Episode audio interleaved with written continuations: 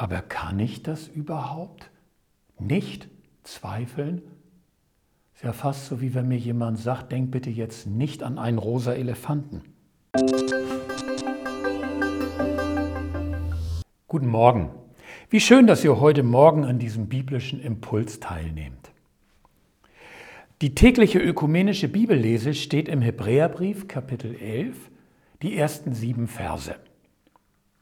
Bitte lest sie jetzt zuerst in Ruhe nach, gern auch in unterschiedlichen Übertragungen ins Deutsche.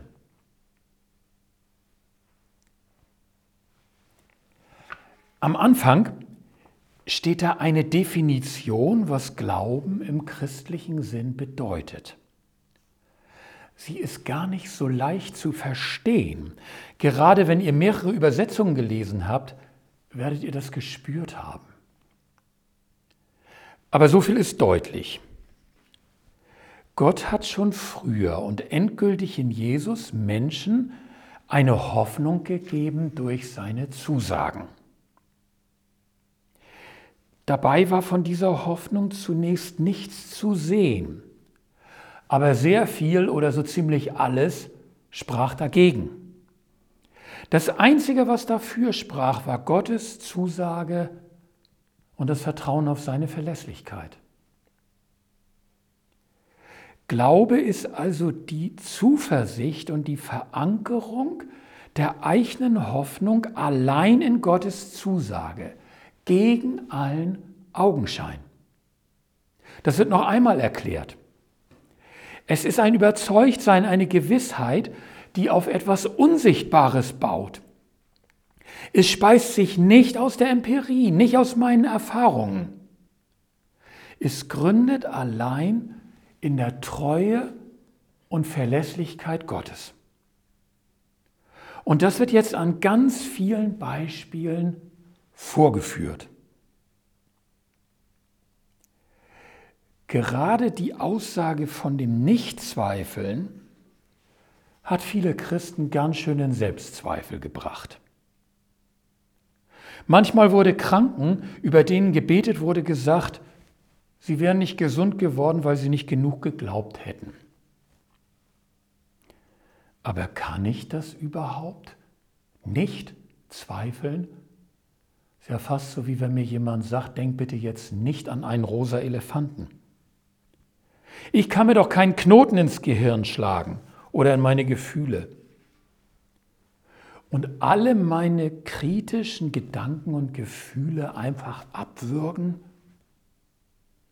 Das ist doch nicht Nichtzweifeln, sondern höchstens ein mich selbst belügen.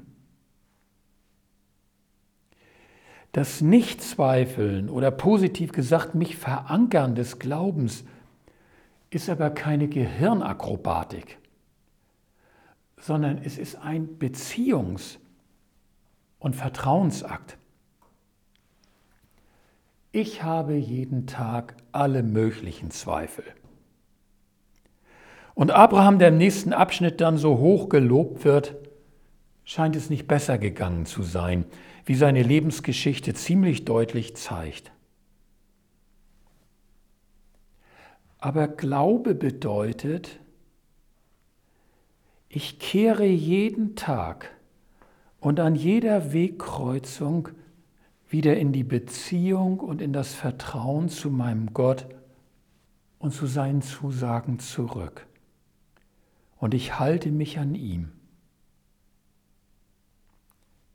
Zweifel hat im biblischen Sinne etwas mit der Zahl 2 zu tun, mit Zwiefältigkeit oder noch deutlicher Zwiespältigkeit. Ich habe neben Gott noch einen zweiten Plan in der Hinterhand, falls Gott nicht funktioniert. Das entehrt Gott. Glaube bedeutet, bei allem Herzklopfen und auch allen inneren Szenarien in mir, was alles schiefgehen kann, verlasse ich mich allein auf Gottes Zusage. Ich habe keinen Plan B dazu, sondern gründe mein Leben und Handeln darauf und sehe zu, dass ich wie Petrus meinen Blick auf Jesus gerichtet halte und mich davon nicht abbringen lasse. Die folgenden Beispiele im Hebräerbrief erzählen von Menschen, die so gelebt haben. Kenne ich auch Beispiele bei anderen oder bei mir, die mich besonders beeindrucken dabei?